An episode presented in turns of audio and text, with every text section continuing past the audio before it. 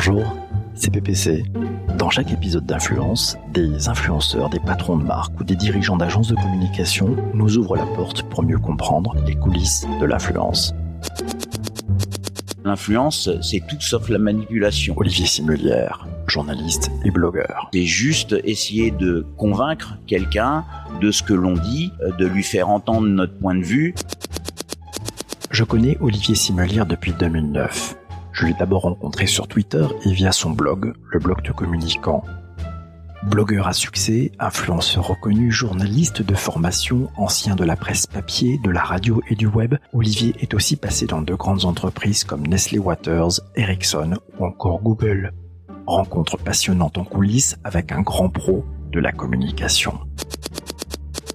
Je suis Olivier Simelière, aujourd'hui directeur adjoint de JPro Entreprise et j'ai démarré ma carrière comme journaliste en PQR et en radio. Comment définirais-tu l'influence? Définir l'influence est un vaste programme parce que chacun y appose sa définition, sa vision, sa perception. Pour moi, l'influence, euh, c'est synonyme de confiance. L'influence ne s'exerce véritablement bien que si on a confiance dans la personne euh, qui s'exprime devant nous, qui nous parle, qui échange. Euh, s'il n'y a pas de confiance, généralement l'influence tombera à plat. Tu es journaliste. Quelle relation as-tu avec le monde de l'influence? En tant que journaliste, que je me qualifierais d'hybride, puisque moi je suis un journaliste communicant, j'ai les deux casquettes. Mes relations avec le monde de l'influence euh, sont assez diverses finalement. Il y a l'influence que je vais devoir exercer auprès des journalistes pour faire connaître justement mes activités au sein de SJ Pro Entreprise. Ça, c'est la première chose. Le deuxième type d'influence que je vais pouvoir exercer, bah, c'est celle à travers mon blog euh, et à travers la plateforme Les Éclaireurs de la Com où là, il va s'agir de faire connaître nos articles et puis euh, d'essayer d'influencer justement les réflexions sur le métier de la communication. Puis après, bah, il y a toute forme d'influence que je peux avoir euh, pour euh, soit par exemple recruter des nouveaux intervenants ou convaincre des entreprises de recourir à nos services. Un livre blanc publié par Cision porte sur la façon de faire un bon communiqué de presse pour toucher les journalistes et les influenceurs. On y apprend que le conseil numéro un, c'est la nécessité de se renseigner sur les journalistes et leurs sujets de prédilection. Ça peut paraître très basique. Qu'est-ce que t'en penses? Le basique parfois euh, permet d'être performant et efficace. Et ça me semble tout à fait normal quand on envoie une information de se renseigner un petit peu au préalable à la personne qui va être destinataire. Surtout si on ne la connaît pas forcément bien et c'est normal qu'on connaisse pas forcément tout le monde. Mais on a suffisamment d'outils aujourd'hui pour euh, mieux comprendre le profil d'un journaliste, les sujets sur lesquels il travaille, le style euh, avec lequel il aborde ses sujets, ses antécédents, qu'est-ce qu'il a couvert auparavant, etc. Ce travail d'information, oui, c'est du temps. Et on sait que le temps est précieux et, et compté, mais ce temps-là, il sera intelligemment investi si on le prend justement, au lieu de bombarder euh, la personne qui va se retrouver noyée sous un flot d'informations et qui ne traitera pas. C'est la croix et la bannière pour euh, nous tous parce qu'on est submergé par les, les, contenus, parce que tout simplement il n'y a pas eu ce travail euh, préalable d'identification et de qualification euh, de la personne. On dit de toi que tu es un influenceur. Quand es-tu devenu un influenceur? J'ai toujours eu du mal à me considérer comme un influenceur, comme si j'étais quelqu'un qui soudainement avait la capacité de faire bouger les lignes. J'apporte ma petite pierre, je partage mes réflexions. En cela, j'essaie effectivement d'apporter un petit peu d'influence. De là à tout faire changer, euh, comme certains euh, ont envie de le, prétendre. Bon, je pense qu'il faut rester modeste. Je suis devenu influenceur, si vraiment on doit rester collé à ce terme, en lançant tout bêtement mon blog il y a maintenant bientôt 10 ans. Je me doutais d'ailleurs euh, pas du tout des effets que ça allait produire, parce qu'au départ, je me suis lancé dans l'aventure par plaisir d'écrire et puis de, de confronter des, des, opinions avec d'autres professionnels. Et euh, en effet, le blog a assez vite connu de l'audience, et c'est à ce titre qu'on m'a sollicité après pour intervenir dans des conférences, pour écrire d'autres contenus, pour participer à des émissions de télé. Maintenant, pour moi, ça reste une toute petite influence. Je me vois pas en tant que gourou, grand penseur. Ça, je laisse ça à d'autres. Est-ce que tu t'es aperçu que tu influençais des influenceurs? Oui, dans le sens où on se lit tous. Donc fatalement, on, s'inspire mutuellement. Moi aussi, je suis influencé par euh, d'autres blogueurs ou d'autres personnes qui réfléchissent sur le monde de l'information et de la communication. Et ça fait partie du jeu d'ailleurs de mutuellement euh, se regarder, partager des infos, confronter nos analyses. J'ai eu parfois en effet le, le, plaisir de retrouver des citations de mon blog dans d'autres contenus. On est on est content parce qu'on a été écouté et repris, mais ça marche vraiment dans les deux sens. Comment t'y prends-tu pour identifier les influenceurs? Plus que pour identifier les influenceurs, moi ce qui m'intéresse c'est d'identifier les tendances et ceux qui les qui les portent. Je m'y prends de manière très simple, très pragmatique. Euh, d'abord parce que j'ai pas des moyens euh, extensibles. C'est tout simplement de la veille sur mes sujets de prédilection. De la veille toute bête qui démarre déjà avec Google Alert. C'est un premier outil, même quand on est, on a peu de moyens financiers. C'est Google Alert sur les sujets euh, que l'on veut suivre de, de près. La deuxième chose, et là c'est lié à ma formation de journaliste, c'est l'intuition, le flair, si j'ose dire c'est de repérer les, les, sujets qui vont monter ou qui vont pas tarder à, à, être débattus à plus grande échelle. Et puis après, la troisième chose, ponctuellement, je m'appuie sur des, des, outils de veille. Là, bah, c'est des logiciels euh, spécialisés qui permettent justement, avec divers critères, euh, d'affiner euh, ce que l'on a commencé à deviner et c'est là où on va trouver euh, les influenceurs qui parlent du sujet qui nous préoccupe. Et après, en effet, on va pouvoir euh, commencer à travailler sur le fond du sujet, euh, recouper, synthétiser et produire un contenu. Qu'est-ce que recherchent les marques, selon toi, chez les influenceurs? Ah, les marques sont très ambivalentes avec les influenceurs. Elles recherchent quelque chose, quelque chose finalement de très basique, c'est vendre. Elles ont euh, en ce sens une démarche assez similaire qu'elles ont avec les journalistes. Beaucoup de ces marques sont persuadées que le journaliste ou l'influenceur est un, un, canal publicitaire et que donc à ce titre il est censé retranscrire ce que la marque veut dire. C'est source d'erreur et de confusion d'ailleurs, parce que c'est absolument pas le rôle des journalistes et des influenceurs de recracher les éléments de langage autour d'une marque, mais c'est ce que souvent les marques veulent. Et c'est pour ça qu'elles se sont précipitées sur les influenceurs, qu'ils soient micro, nano, pico ou, ou méga, en se disant voilà des nouveaux canaux qui vont être un poil plus dociles que les journalistes et qui vont retranscrire ce que l'on a envie de leur faire dire. Ça marche pour certains. On voit sur Instagram euh, certains influenceurs se posent pas trop la question du moment qu'ils sont payés, euh, ils font. Mais les vrais influenceurs ont les mêmes réflexes que les journalistes, sont prêts à accueillir le discours des marques, mais après ils vont le contextualiser, ils vont le remettre euh, sous d'autres perspectives. Et c'est en cela que les marques ne comprennent pas toujours bien justement cette forme d'influence.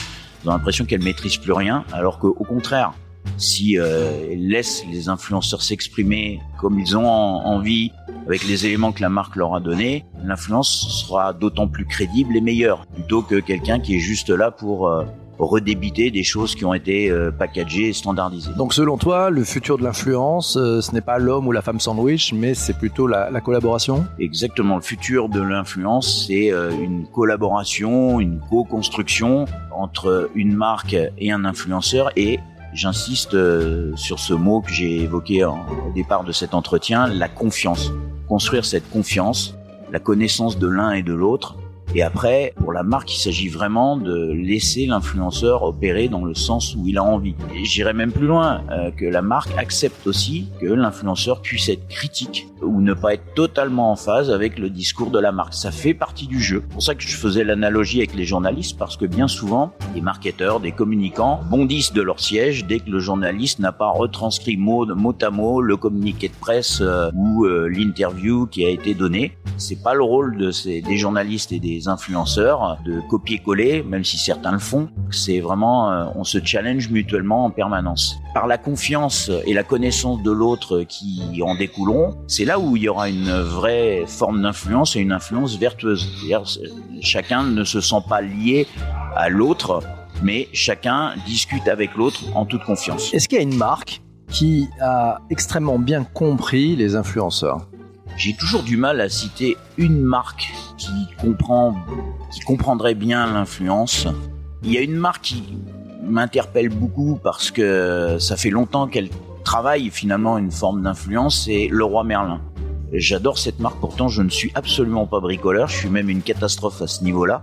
Le roi Merlin a très tôt compris l'intérêt de parler à des communautés, aux gens influents parmi ces communautés. Ils ont créé un, magazine qui s'appelle Du côté de chez vous, qui a été décliné ensuite en format télévisuel, en format web. Puis maintenant, ils ont été plus loin puisque dans la plupart des magasins, ils ont euh, leur propre influenceur qui est généralement un salarié euh, qui parle à des communautés de, bricoleurs, de gens qui jardinent, etc. Cette marque s'est inscrite dans la durée et aujourd'hui, elle est reconnue comme experte dans son domaine, mais experte dans le sens en plus gage de confiance. Et ça, je trouve ça assez remarquable d'avoir déployé un tel dispositif, parce que même moi qui ne suis pas bricoleur, euh, ben, ça m'amuse d'aller voir les contenus qu'ils font, euh, même si j'en ferai rien in fine, mais j'ai plaisir à découvrir des, des, petits trucs, des petites astuces que, que le roi Merlin pourrait euh, conseiller. Est-ce qu'il te vient spontanément à l'esprit une anecdote à propos d'une marque ou d'une agence qui t'a contacté intelligemment.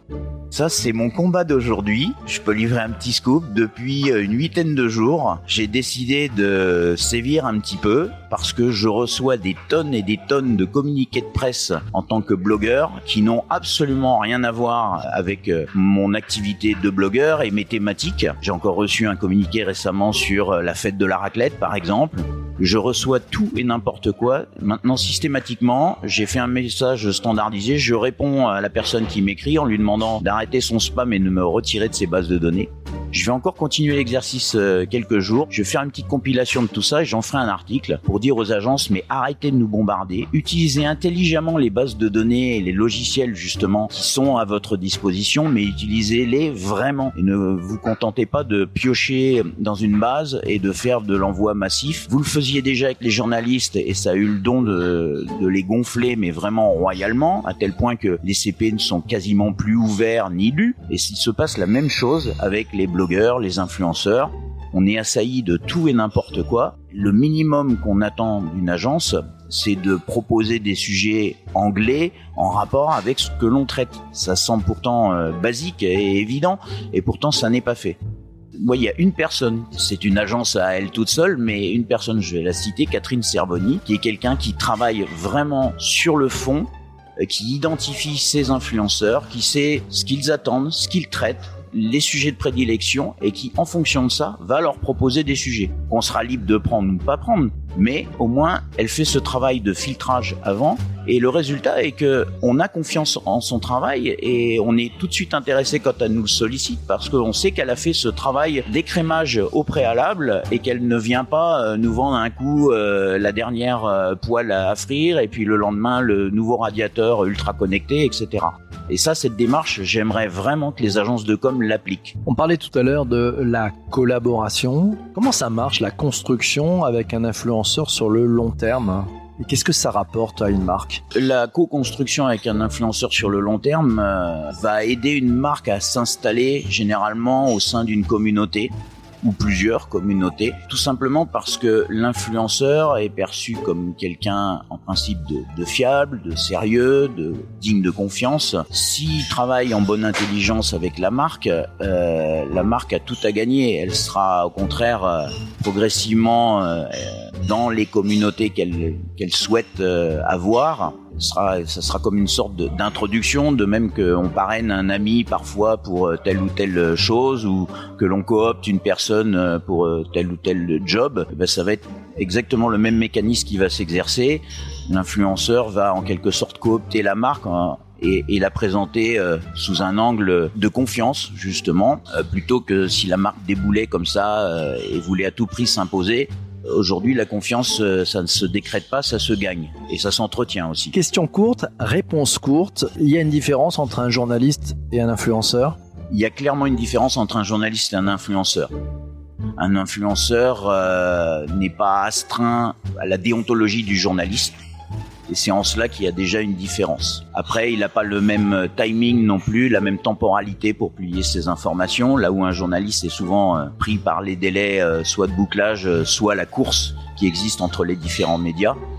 Mais vraiment, le gros distinguo que j'opère entre influenceur et journaliste, c'est les chartes et de déontologie qui régissent le métier de journaliste. Il n'y en a pas pour les influenceurs. J'ai envie de dire parfois malheureusement parce qu'il y a des influenceurs qui se livrent à quelques dérives. Dans un article lu sur le site de Cision, 10 conseils pour que vos communiqués de presse soient lus et repris par les médias, on trouve le conseil numéro 10, ne contactez pas seulement les journalistes lorsque vous avez besoin d'eux. Qu'en penses-tu et qu'est-ce que ça t'inspire? Alors je souscris pleinement au conseil numéro 10 de Cision. Effectivement, euh, certaines agences de com ou certains communicants découvrent le journaliste uniquement que lorsqu'ils en ont besoin soit en situation d'urgence et de crise. Et là, c'est pas forcément le meilleur moyen pour faire connaissance et établir une relation euh, constructive, euh, soit euh, parce que une fois de plus, il le voit le journaliste comme un, un support utilitaire. Et là non plus, c'est pas le meilleur moyen. Au contraire, une relation avec un journaliste se construit d'abord parce qu'on n'a rien à lui vendre au départ. On cherche à le connaître. Moi qui ai eu à exercer justement la fonction de DIRCOM et à ce titre faire des relations presse, la première chose que je faisais systématiquement, c'était d'identifier les journalistes clés de mon secteur et de les rencontrer un à un en dehors de toute actualité. On apprend à se connaître, on se présente, on cherche un peu à comprendre leurs attentes, la manière dont ils travaillent, ce qu'ils aiment, ce qu'ils n'aiment pas. Et c'est à partir de là qu'on va pouvoir établir une relation et qui sera d'autant plus productive que lorsqu'on aura véritablement une actu, bah, on saura cibler euh, qui est le plus pertinent pour euh, traiter de cette actu et qui l'est moins plutôt que balancer un communiqué en faisant une relance deux trois jours après en disant bah alors euh, mon article n'est toujours pas paru qu'est-ce qui se passe et tout. Si vous voulez braquer un journaliste continuez dans ce sens-là et ça va marcher. Tu le sais ce podcast est, basé sur le principe que l'influence c'est un terme hyper galvaudé. Parce qu'il est un peu curieux de faire un podcast là-dessus. Euh, est-ce qu'il y a du bullshit autour de l'influence? Il y a clairement du bullshit autour de l'influence. Je vais encore une fois pas me faire des amis au sein des agences mais euh, malheureusement elle contribue largement largement à ce bullshit parce que derrière le mot influence, on y met tout et n'importe quoi parce qu'on veut vendre tout et n'importe quoi comme service, comme prestation de conseil, etc. Et que l'on fait croire que si on souscrit à leur service, une marque ou une entreprise va soudainement devenir très influente dans son secteur ou dans un autre secteur qu'elle voudrait investiguer. C'est dommage parce que à force de travestir ce mot influence, plus personne n'y comprend rien et surtout plus personne ne fait confiance à l'autre. Finalement, on se dit ça y est, euh, c'est de la manipulation, on veut nous tordre le bras pour nous faire dire quelque chose, on n'y croit plus. Alors que l'influence, c'est tout sauf la manipulation. C'est juste essayer de convaincre quelqu'un de ce que l'on dit, euh, de lui faire entendre notre point de vue, euh, mais pas de complètement le, le, renverser ou le retourner. Et malheureusement, à force d'entretenir les confusions et de surpromettre autour du mot influence, eh bien, on dévoie euh, toute la notion même de, de l'influence. Est-ce que ça veut dire que pour toi, le, le futur de l'influence, cette collaboration, euh, c'est quelque chose qui doit se faire entre l'influenceur et la marque, sans avoir un tiers qui s'appellerait l'agence? Je pense qu'on peut s'affranchir dans certains cas euh, de l'agence. Après, tout dépend du profil de l'agence, de ses valeurs. Euh, l'agence euh, en soi n'est pas inutile. Elle peut aider à ouvrir les portes, à condition qu'elle-même connaisse bien le milieu des influenceurs, ce qui n'est pas toujours le cas, ou qu'elle connaisse bien les journalistes, ce qui n'est pas toujours le cas. Ça peut paraître surprenant, euh, mais il y a des agences qui ne connaissent les journalistes que par les fichiers presse. Et ça va pas plus loin. Elles rencontrent très très peu de journalistes. Donc là, effectivement, une marque peut s'affranchir euh, de l'agence, elle peut faire ça très bien. Encore faut-il vouloir le faire et y consacrer du temps. Parce qu'une une, fois de plus, euh, si on veut établir des relations euh, constructives, efficaces, ça suppose de donner de sa personne et d'aller voir les personnes, les journalistes, les influenceurs qui nous intéressent et de discuter avec eux, d'avoir une vraie relation comme on le ferait bah, dans le dans le monde euh, normal, réel, euh, au quotidien, avec nos amis, avec nos collègues, etc. Si une agence peut aider, faciliter cette approche et cette mise en contact, très bien, mais il faut que ça soit fait de manière euh, vraiment pertinente et, et, et de qualité. Si tu avais une question à poser à un influenceur, tu aimerais lui demander quoi, Olivier? Probablement, je lui demanderais euh, quelles sont tes motivations à la base pour euh, exercer cette activité d'influenceur? Olivier, quelles sont tes motivations à la base pour exercer tes activités d'influenceur Alors ma motivation est très claire. D'abord le plaisir d'écrire, de décrypter, de comprendre et ensuite de restituer sous forme de, de contenu à la communauté qui me suit, si possible d'avoir un dialogue. Quel conseil donnerais-tu à une marque ou à une agence pour te contacter efficacement et pour nouer avec toi une relation de confiance? Le conseil va être vite vu parce qu'il s'inscrit dans la veine de ce que je disais précédemment. C'est lisez d'abord le blog ou la plateforme des éclaireurs, cernez les sujets que j'aborde. Ensuite, si pour vous ça fait sens en tant que marque ou agence, contactez-moi. Mais faites ça au préalable plutôt que d'abord m'envoyer des communiqués, me laisser des messages ensuite sur mon téléphone ou de me relancer par mail et rien de plus agaçant. Si tu étais patron d'une marque, qu'est-ce que tu dirais à tes équipes sur la bonne façon de s'y prendre pour contacter des influenceurs Si j'étais patron d'une marque, et d'ailleurs euh, ça m'est arrivé, euh, je disais systématiquement à mes équipes, sortez, allez sur le terrain, imprégnez-vous de, la réalité et ne restez pas juste euh, dans le bureau, se contenter d'un petit rôle opérationnel. L'opérationnel c'est aussi aller voir ce qui se passe, comprendre les gens qui nous entourent, comprendre notre écosystème, et en particulier les journalistes et les influenceurs, rencontrez-les, parlez-leur, faites-vous connaître également. Et c'est vraiment euh, grâce à ça qu'on aura des relations euh, productives et intelligentes. Si tu avais un, compte Twitter à suivre, un influenceur qui est sur Twitter à suivre, ça serait qui? Spontanément, je citerais euh, Cicéron, C-Y-C-E-R-O-N, qui est l'alias sur Twitter de Cyril Franck. Je trouve, pour être très transparent, que c'est désormais mon collègue à l'ESJ Pro. Mais au-delà du fait d'être collègues, on se connaissait déjà depuis une dizaine d'années. On a lancé nos blogs d'ailleurs à peu près à la même période. Son blog s'appelle Média Culture euh, et continue de le faire. Et c'est un blog absolument remarquable sur l'évolution du monde de l'information, les différents formats qui naissent. Il a un regard à la fois pointu et critique et une plume plaisante. Si on veut comprendre justement les mécaniques de l'influence euh, au niveau de, du traitement de l'information, c'est clairement ce blog qu'il faut lire parce qu'il est bah, lui-même aussi euh, journaliste de formation, mais passé dans, dans, les entreprises. Ton mot de la fin, ta, ta punchline à propos de l'influence, tu avais une punchline, ça serait quoi? Très spontanément. Influence sans confiance n'est que ruine de l'âme, pour emprunter euh, à un certain grand écrivain. Cet épisode vous a plu? Vous avez envie d'aller plus loin pour mieux comprendre l'influence digitale? Voici quatre choses toutes simples que vous pouvez faire. D'abord, vous abonner sur votre plateforme de podcast préférée. Ensuite, partagez cet épisode sur vos réseaux sociaux. C'est facile et c'est prévu dans votre application de podcast. Juste après, parlez-en autour de vous, auprès de personnes que vous appréciez, lors d'une discussion, mais aussi autour de la machine à café, autour d'un repas ou un apéro. Enfin, si vous êtes sur iTunes, laissez un chouette commentaire et 5 étoiles. Oui, 5 étoiles pour encourager l'artiste. Merci par avance pour votre soutien. À très vite.